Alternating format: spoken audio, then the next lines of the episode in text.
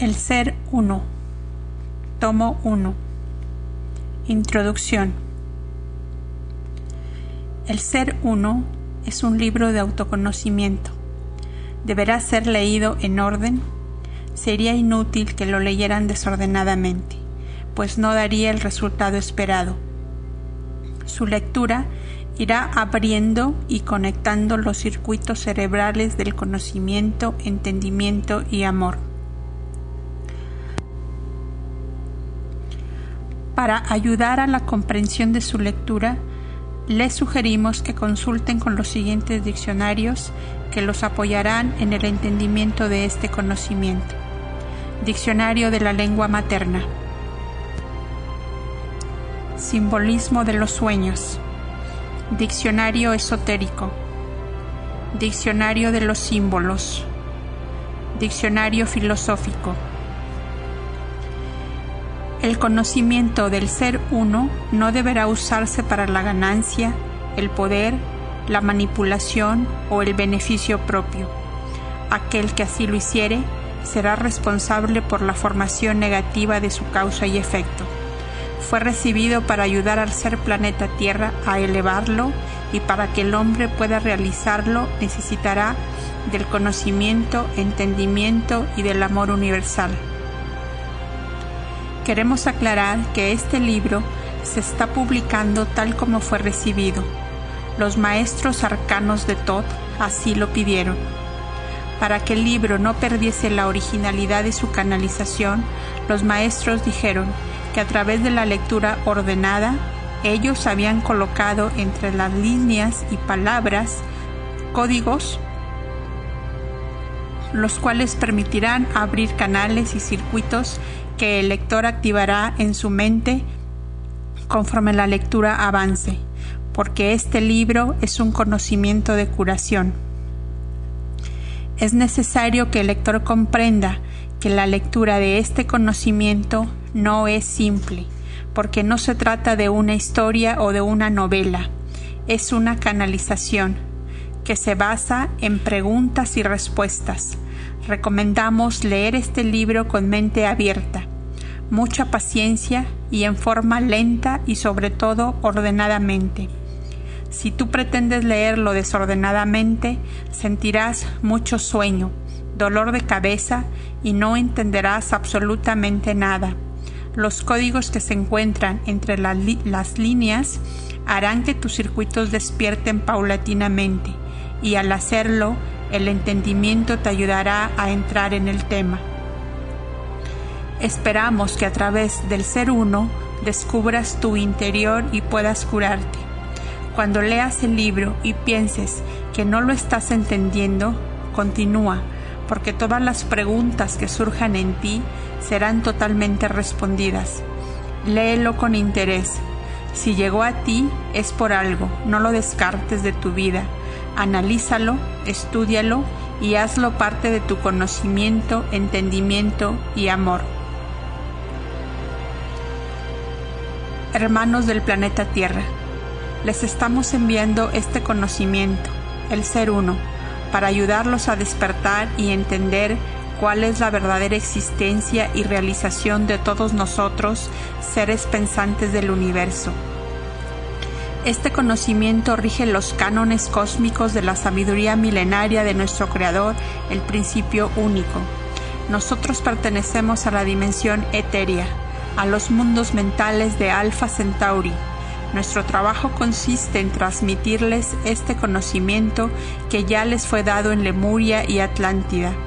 Debido a la codicia y a la ambición, ustedes lo perdieron en la oscuridad de sus mentes, lo usaron para el dominio y el poder y lo escondieron para el propio beneficio. Deberán recuperarlo, desde lo más profundo de sus recuerdos, canalizarlo y ordenarlo. Solo así podrán ser lo que fueron, puros de corazón y de mente. Es necesario que trabajen arduamente con sus energías pensamientos para que puedan entrar a la alineación que se producirá en el año 2014.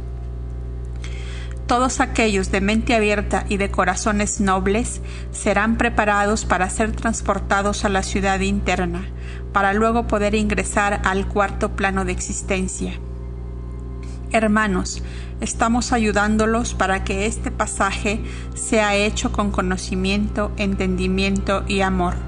Muchos canalizadores están trabajando para que el planeta Tierra pueda lograr sus objetivos. Este importante conocimiento, el ser uno, les dará las pautas para elevar la energía, pero deberán trabajar profundamente sus pensamientos con creencia, dedicación, constancia, voluntad y fuerza interna para que realmente puedan levantar la frecuencia de sus pensamientos y prepararse para los extraordinarios cambios que se avecinan.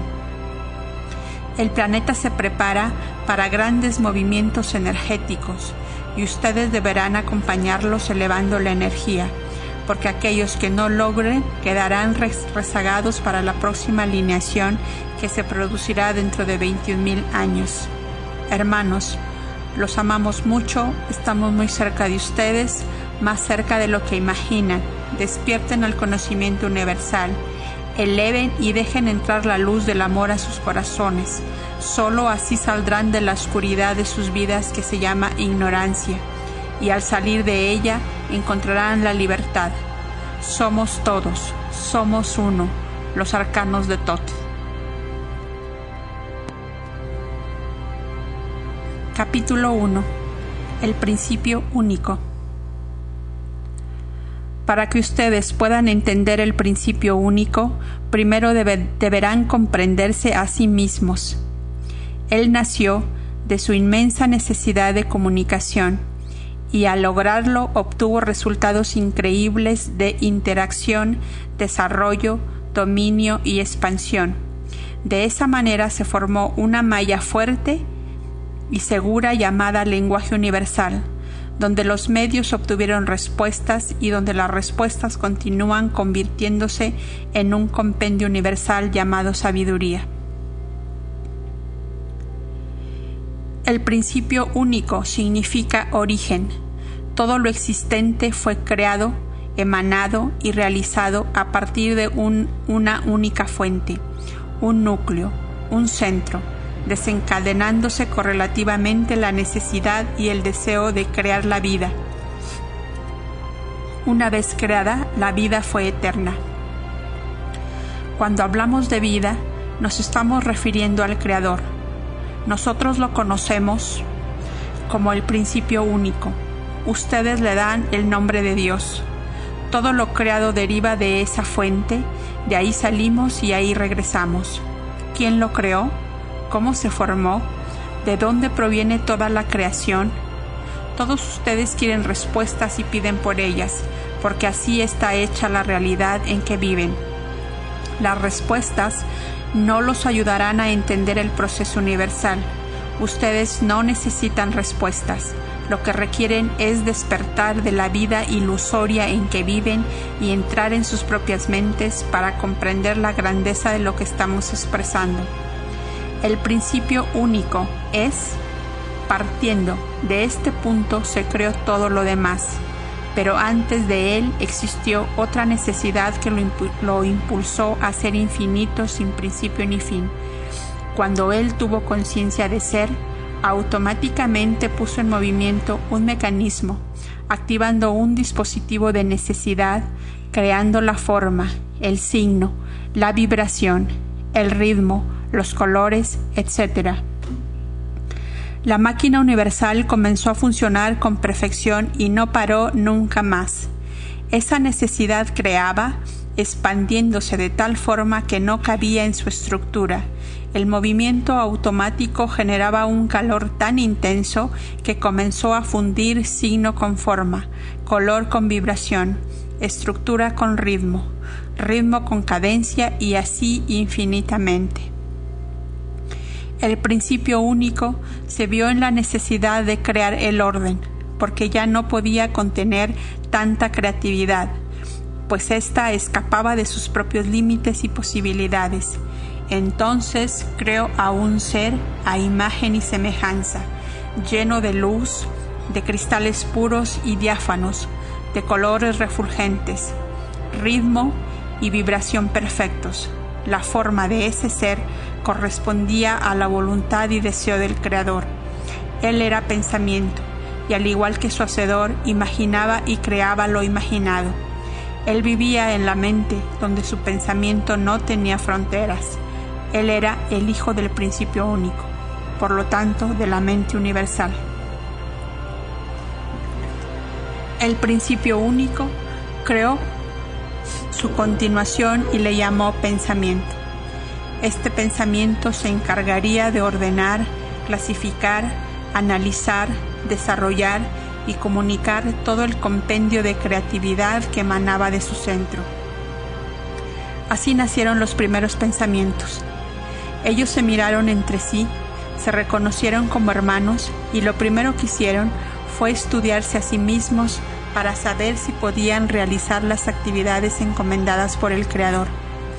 La primera experiencia consistió en tener conciencia de su existencia. La llamaron vida. En un principio, ésta se generaba por movimientos incontrolados, pero a través de las vivencias fueron dominándolos y uniéndolos a un nuevo elemento llamado deseo que a su vez produjo otro al que denominaron ritmo. Este se desarrolló con cadencia y armonía, creando con ello la vibración, y este elemento generó los colores. Cada uno de estos tenía un significado diferente, y cuando los infinitos colores comenzaron a surgir, los hijos pensamientos descubrieron de dónde procedían observaron pequeños y minúsculos cristales que chocaban y se fundían entre sí formando figuras. Ellas surgían por el deseo, el ritmo, la vibración y el color. De esta manera nació un nuevo elemento llamado forma. Luego, el ser pensamiento comenzó a ordenar y a clasificar este conjunto de elementos a través de sus propias experiencias. Cuando unió los elementos unos con otros, obtuvo resultados insospechados que podían ser de gran utilidad o de menos utilidad. De esta forma se creó la diversidad que se correlacionó los datos creando el conocimiento. El cúmulo de información activó el entendimiento y juntando los dos generó la recopilación y la continuidad. Este resultado formó la causa y el efecto y todo ese compendio informativo creó la sabiduría. Hasta aquí, el ser pensamiento estaba muy satisfecho de su investigación y trabajo. Se sentía pleno de esperanza, porque estaba cumpliendo con lo que se había propuesto, ordenar de forma perfecta esa creación que crecía cada vez más. A medida que mezclaba los elementos, nuevas experiencias surgían, con mayor o menor utilidad, el ser pensamiento, abocado a tanta responsabilidad, no percibía ni daba importancia a las creaciones de menor utilidad, simplemente las archivaba acumulándolas como desecho de la creación. Fue tanta la concentración de esos elementos desechados que comenzaron a ocupar espacios destinados para los elementos útiles. Así y todo, continuaron sin darle importancia y dejando para más adelante la solución del problema. Ignorancia. No tenían el conocimiento de que algún día esas creaciones se volcarían contra ellos. Los seres pensamientos que se encargaban de mantener todo en orden y sobre todo los que se encontraban muy cerca de esos elementos relegados comenzaron a mostrar síntomas de desorden falta de continuidad, debilitamiento y lentitud. Se enfermaron. Lo que ellos no sabían era que ese cúmulo de elementos descartados corroía, oxidaba, aniquilaba y transformaba lo sutil en denso, lo claro en oscuro, el ritmo en, arritmia, las vibraciones altas en vibraciones bajas, etc., Asustados, los seres pensamientos no sabían lidiar con ese problema. No tenían los recursos ni el entendimiento para ello. Comenzaron a tratar de rectificarlo realizando miles de experimentos pero sin ningún resultado. Mientras tanto, el principio único continuaba creando desorbitadamente ajeno a toda esa realidad. En vista de esos problemas, los seres pensamientos tuvieron que clasificar y ordenar nuevamente la realidad. Habían surgido elementos contrarios y desconocidos. Ellos entendieron que esos elementos, a pesar de ser afines, no se podían mezclar porque no eran iguales. Mientras uno enfermaba porque era de colores oscuros, sin cadencia ni ritmo y daba resultados nefastos, el otro poseía ritmo, cadencia y colores claros. Los tuvieron que clasificar y separar. Los llamaron energía de resultado positivo y energía de resultado negativo. Los seres pensamientos del resultado negativo se sentían impotentes y desesperados. Comenzaron a percibir que sus reacciones ya no eran las mismas. Su energía pensamiento se había descontrolado. Ellos habían sido, creados perfectos a imagen y semejanza del Creador y ahora la fealdad y la distorsión estaban invadiéndolos. Ya no podían trabajar y ordenar. Sensaciones nuevas se iban apoderando de ellos. Ya no reaccionaban igual que los otros. Con pena y dolor, los seres pensamientos que se habían mantenido sanos y útiles tuvieron que separarse de ellos, pues esa negatividad los podía contagiar. Antes de separarse, los pensamientos útiles colocaron un cristal con toda la información dentro de la pineal de sus hermanos enfermos. Este cristal recopilaba toda la sabiduría que ellos tenían, toda la esencia del conocimiento y entendimiento, para que ellos jamás olvidaran, y si algún día llegaban a curarse, pudiesen recordar que eran hijos del principio único que salieron de él y que regresarían a él. Cuando los seres pensamientos fueron separados, sensaciones horribles y vibraciones densas se posicionaron de ellos. El ritmo emitía ruidos espantosos, los colores dejaron de brillar y la oscuridad los envolvió.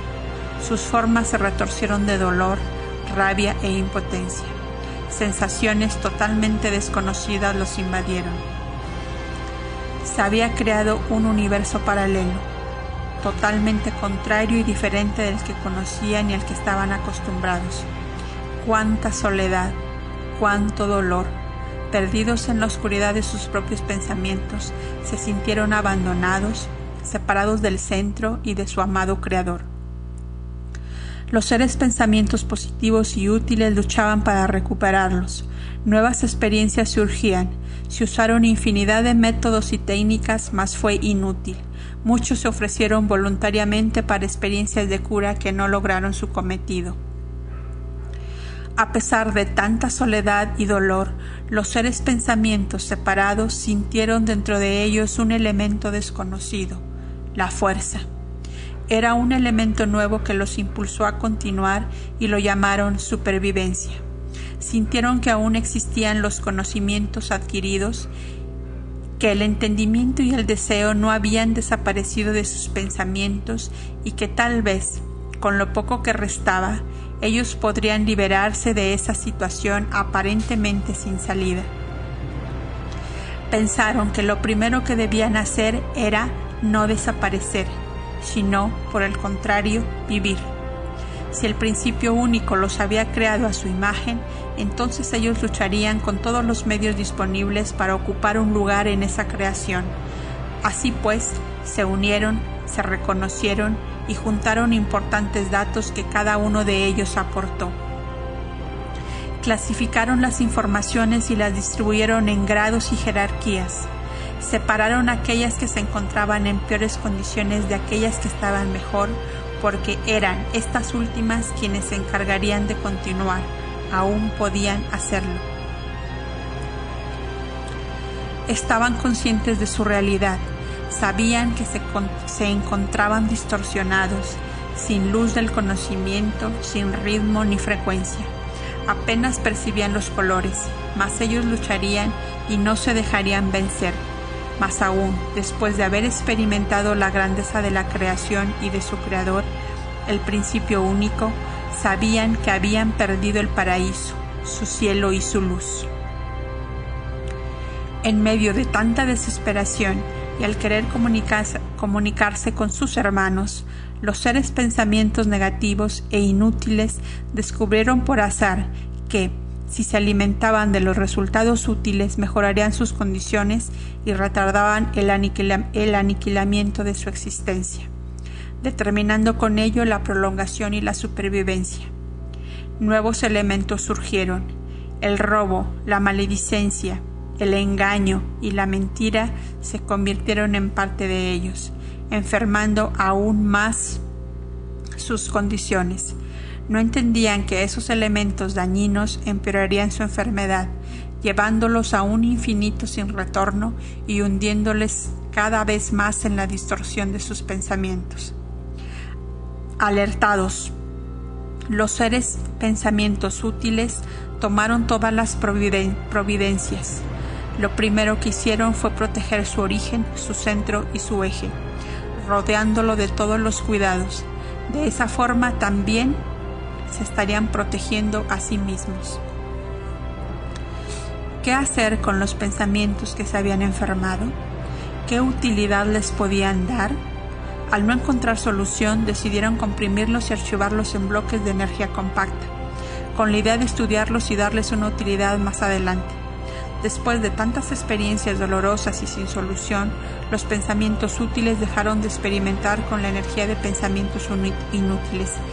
Se dedicaron a trabajar exclusivamente con la energía útil y con la sabiduría acumulada y entendida. De esa manera, sus resultados serían siempre positivos. Mientras tanto, el principio único continuaba creando elementos, ritmos, vibraciones, colores, formas, cristales perfectos, leves, sutiles, transparentes, etc. Tantos que comenzaron a chocar entre sí, produciendo descargas eléctricas de altísima temperatura y activando con ello movimientos incontrolados fue tanta la concentración energética de los cristales y el cúmulo de elementos que ocasionó una explosión tan fuerte que miles de millones de cristales incandescentes fueron lanzados a distancias inimaginables, insospechadas y desconocidas. Una nueva realidad se había creado. El principio único había nacido, se había expandido y estaba creciendo. En esta explosión, los seres pensamientos de resultados positivos útiles y negativos inútiles también fueron lanzados, mas no todos llegaron a la misma distancia. Hubo algunos que se quedaron muy cerca del centro, otros a medio camino, y unos más se perdieron en el infinito de la creatividad. Miles de millones de seres pensamientos diseminados en esa realidad desconocida formaron una nueva existencia aquellos que se encontraban cerca del centro comenzaron a girar alrededor de él, atraídos por la fuerza gravitacional. Giraban acompasadamente a un ritmo cadencioso. Estos seres pensamientos refugían con la luz del centro y sus colores se dispersaron. Esos cristales eran los diamantes más bellos y perfectos. No se habían deformado, conservaban la autenticidad de la creación. Otros, que se encontraban más lejos, deformaron un poco su realidad, poseían menos ritmo. Los colores se encontraban ligeramente opacos y sus vibraciones emitían sonidos lentos y bajos. En medio de todo eso, esos cristales conservaban su origen y harían todo lo posible para mejorar sus condiciones mas aquellos que fueron lanzados muy lejos de su centro, de su creador, fueron los más afectados, porque llevaban consigo a los cristales compactados que por su deseo y densidad fueron lanzados lo más lejos posibles de su centro. Esos cristales compactados de inutilidad llegaron a distancias increíbles, tan lejos que, al faltarles la luz, el calor, el ritmo, la vibración y el color se comprimieron, densificaron, petrificaron, solidificaron y enfriaron, creando así una nueva realidad llamada materia. Esos cristales materia no emitían absolutamente nada, se convirtieron en pensamientos estáticos, rígidos e inertes, eran pensamientos aprisionados en la dureza de su existencia. En medio de ese caos y de esa explosión, cayeron en desgracia también muchos de los seres pensamientos positivos y útiles, los cuales, junto con los negativos e inútiles, se amalgamaron y petrificaron, comprimiendo sus elementos pero no sus pensamientos.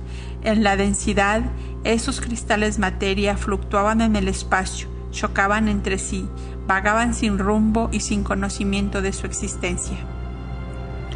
Cuando los seres pensamientos se densificaron, aparentemente retardaron el proceso de la enfermedad, porque ella no se manifestaba con la misma rapidez. Los elementos se conservaron estáticos por mucho tiempo sin causar ningún malestar. Los seres pensamientos densificados pensaron que estaban curados, mas no era así. La enfermedad negativa se encontraba dormida esperando la ocasión propicia para manifestarse. Cuando lo hiciera, sería en peores circunstancias. Al encontrarse en esa realidad densa y oscura, los seres pensamientos se durmieron y así estuvieron por tiempo indefinido, hasta que un día comenzaron a sentirse atraídos por una fuerza gravitacional circular que los impulsaba a girar alrededor de un centro.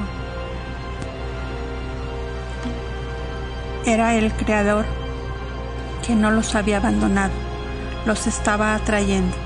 A pesar de la enorme distancia, no estaban solos. La fuerza de la supervivencia afloró y con ello tuvieron la seguridad de que algún día regresarían a quien les dio la vida y la existencia. Los seres pensamientos densificados comenzaron a percibir un leve movimiento. Surgió un ritmo débil, una vibración que emitió un sonido casi imperceptible. Este activó los colores y al hacerlo las formas se fueron redondeando. No estaban perdidos, el principio único los estaba recuperando. Los seres pensamientos densificados comprendieron que sólo uniéndose podrían regresar a su centro. Fue entonces cuando surgieron nuevos elementos como la confraternidad, la unión, el, el trabajo en conjunto, la comunicación y la voluntad de realizarlo y ese trabajo en conjunto estaba creando otro nuevo elemento llamado armonía. Unieron su conocimiento y entendimiento, comprendiendo que eran hermanos a pesar de las diferencias que los caracterizaban. Comenzaron a convivir y ese esfuerzo de convivencia hecho con paz y armonía fue llamado amor. La necesidad creó la forma, los seres pensamientos alejados de su centro y atrapados en la densidad comenzaron a sentir la necesidad de manifestarse. No podían lograrlo solo a través del pensamiento. Tenían que plasmar lo pensado y deseado. Sabían que provenían de una realidad etérea, mental y sutil, y al encontrarse en una realidad densa tendrían que solucionar ese problema a pesar de que esas energías pensamientos densificadas se encontraban en una realidad adversa, no habían perdido sus facultades mentales. Sabían también que no era suficiente tenerla. Debían usar elementos nuevos que les permitieran continuar. Investigando y analizando profundamente, descubrieron un nuevo elemento llamado signo que unido a los otros les permitía formar moldes de necesidades. Así podrían plasmar las respuestas. Comenzaron las experiencias, utilizando los mismos métodos y técnicas que ellos conocían de la realidad sutil. Repitieron las mismas fórmulas, pero se encontraron con una sorpresa. Las creaciones eran deformes, sin expresión ni sentido. Una y otra vez, inútil.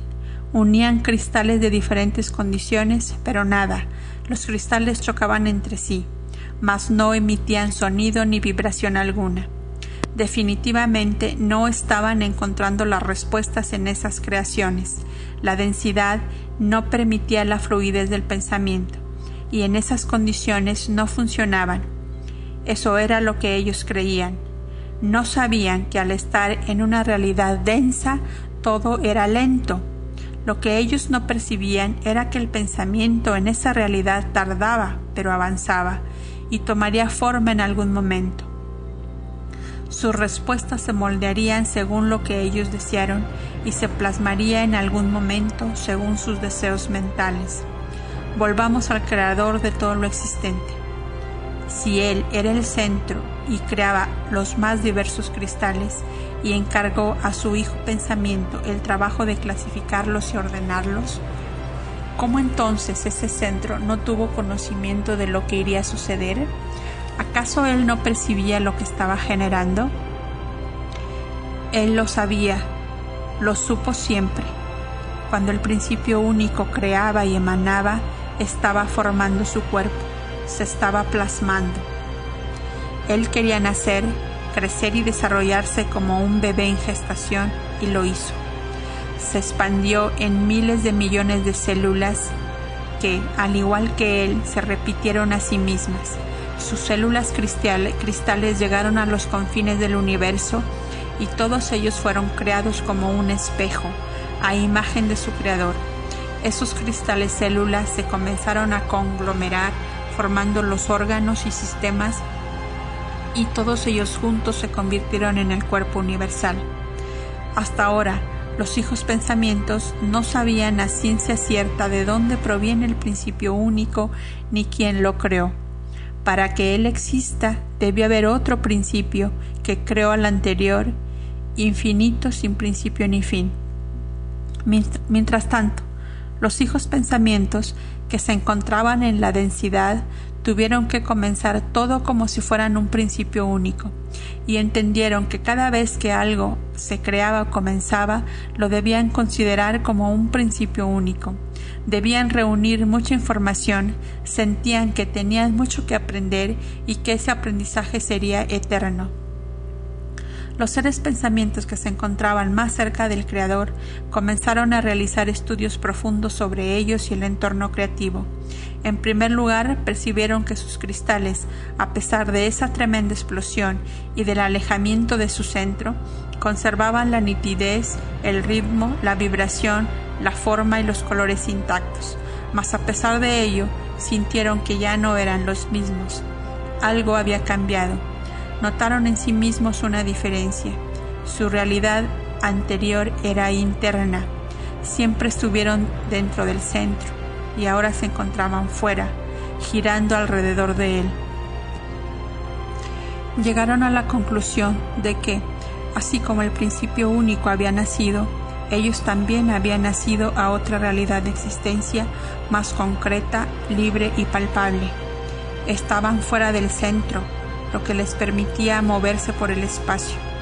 De esa forma, sus conocimientos aumentarían y podrían adquirir más experiencias y vivencias para que su sabiduría no tuviese fin. La libertad que esos seres, ideas, pensamientos experimentaron les permitió viajar y alejarse de su centro, lo que hicieron cuando se sintieron más preparados y con más conocimiento fue la única forma que encontraron para descubrir la ubicación de su realidad. Después de mucha investigación, estudio y recopilación del conocimiento y entendimiento de su realidad, llegaron a la conclusión de que querían conocer otras realidades. Para ello, necesitaban expandirse. Así pues, escogieron a un grupo entre ellos para realizar esa extraordinaria travesía emprenderían el viaje hacia rumbos desconocidos y se alejarían lo máximo posible de su centro, porque, al regresar, llegarían llenos de nuevos datos, experiencias y vivencias. Llegado el momento, partieron. La expedición se fue alejando, conociendo lugares insospechados, pasando por mundos en los que sus hermanos, otros seres pensamientos, se habían densificado. Estos se encontraban alejados de su centro, pero a pesar de ese alejamiento se habían adaptado perfectamente al medio en que se encontraban. La alegría y el júbilo los, embargaron. Eran los primeros hermanos encontrados después de la explosión. Todos fueron muy bien recibidos y acogidos, y en esa convivencia aprendieron e intercambiaron mucho conocimiento. Esos hermanos, esos seres pensamientos, también existían en la luz, pero al encontrarse un poco alejados del centro, se habían desarrollado de un modo diferente, porque se habían adaptado a la realidad que les tocó vivir. Sus recuerdos conservaban aún la nitidez de su origen. Mas como no continuaron alimentándose directamente del Creador, tuvieron que retroalimentarse de sus experiencias y vivencias, formando así sus propios pensamientos. Al principio único lo recordaban como el Creador amoroso y necesario, pero Él no se encontraba presente en sus vidas. El pensamiento de estos seres se había nutrido de ellos mismos, experiencia sobre experiencia, vivencia correlacionada con vivencia. Al no poderse alimentar de su centro, se independizaron de él y se convirtieron en sus propios pensamientos. Recordemos que, cuando el Creador los creó, infundió en sus cristales su propio ser. Eran hijos del principio único, por lo tanto cada uno de ellos era una mente y la unión de millones de mentes diseminadas en el universo sutil y denso formaron la mente universal. Los hijos pensamientos de la luz quisieron alejarse más, pero no pudieron. La lejanía de su centro les producía serios trastornos. Comenzaron a debilitarse, sus pensamientos no coordinaban, sus colores se opacaban, el ritmo disminuía. Asustados tomaron el camino de regreso, cuando llegaron y se nutrieron de su centro, se restablecieron totalmente.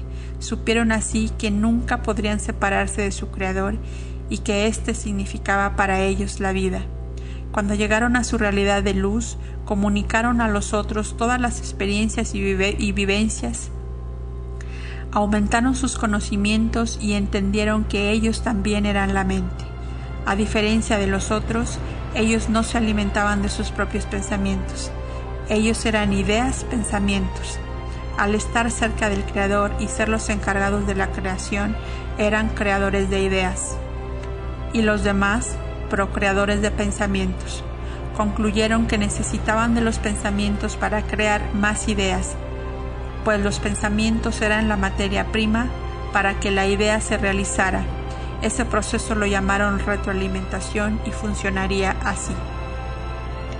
Los seres de luz crearían ideas y los demás se alimentarían de ellas, las ejecutarían y plasmarían convirtiéndolas en pensamientos que a su vez retroalimentarían a las ideas y así infinitamente.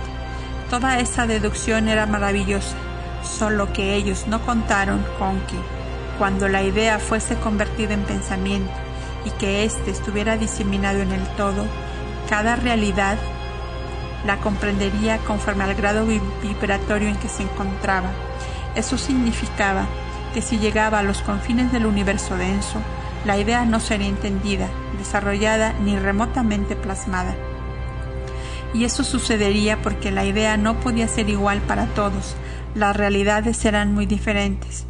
Efectivamente, las ideas no podían proyectarse uniformemente, entonces los seres de luz entendieron que las ideas nutrirían solo a las realidades más cercanas a ellos.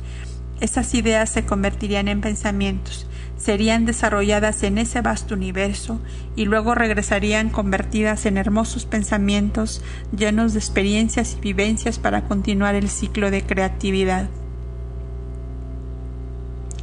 Los seres pensamientos que se encontraban más alejados y densos pensaron que, Así como ellos se nutrían de ideas de los seres de luz, también ellos podrían alimentar a aquellos que se encontraban en, las realidades más densas, transmitiéndoles lo aprendido.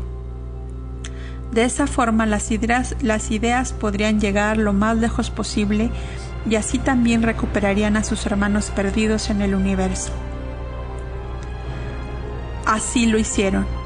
Las ideas eran creadas por los por los seres ideas pensamientos de luz y descendían poco a poco. Primero eran captadas por los grados más cercanos, los cuales las trabajaban y las transformaban y por último las entendían. Cuando llegaban al entendimiento las emanaban a los otros grados para continuar alimentando a la mente universal. Cada realidad que había trabajado la idea la compartía con el grado posterior de esa manera, la idea no se distorsionaba y se adaptaba gradualmente según las necesidades de su realidad. Percibieron que, de esa forma, la idea se desarrollaría con perfección, solo que, cuando llegaba a la realidad densificada y petrificada, ésta ni la captaba ni la absorbía, Las ideas para esas realidades eran totalmente inservibles. Fue así como comprendieron que el universo se dividía en realidad superior y realidad inferior. Con ese conocimiento, el ser pensamiento llegó a un entendimiento global de su realidad, sumado a los estudios profundos que realizaron. Así pudieron también ubicarse en la realidad de su existencia y la vieron así. El universo era circular. Lo dividieron en nueve dimensiones. Cada una de ellas comprendía miles de millones de planos y grados. La diferencia entre ellas dependía del ritmo, color, forma, frecuencia, vibración, creatividad, etc.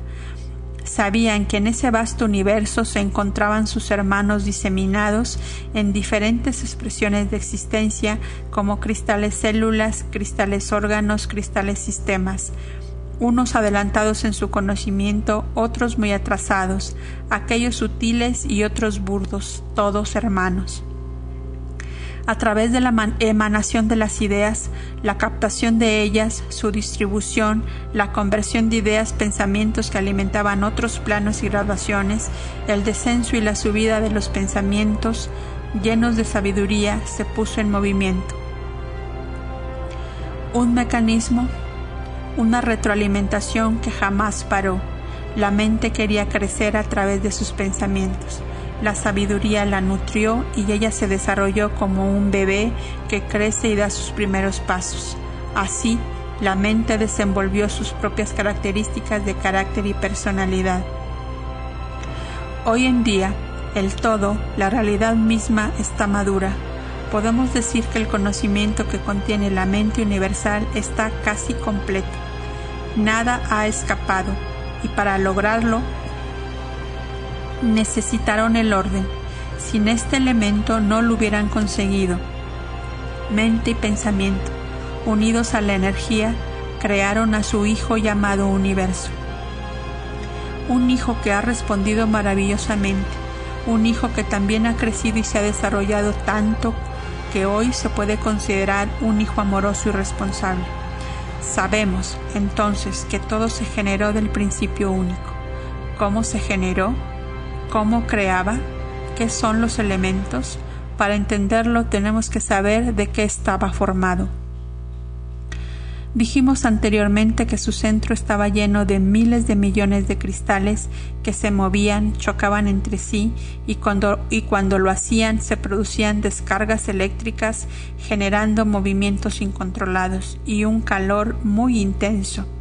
Al principio ese movimiento no era entendido, los seres ideas descubrieron que esos cristales unidos a otros elementos automáticamente se impulsaban, con lo cual surgían el movimiento, el ritmo, la vibración, la forma, el color, la frecuencia, etc.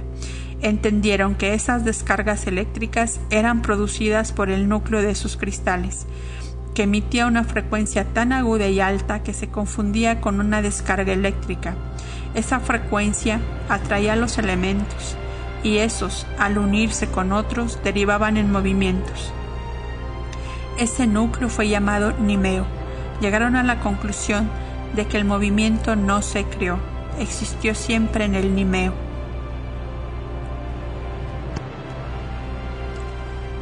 Los seres ideas descubrieron también que toda la creación era formada de Nimeos y que era así como la vida se generaba. El niveo sería reconocido en el universo entero como la partícula más pequeña. Comprendieron también que todo lo existente tenía ese principio. Continuando con las investigaciones, comenzaron a estudiar al cristal.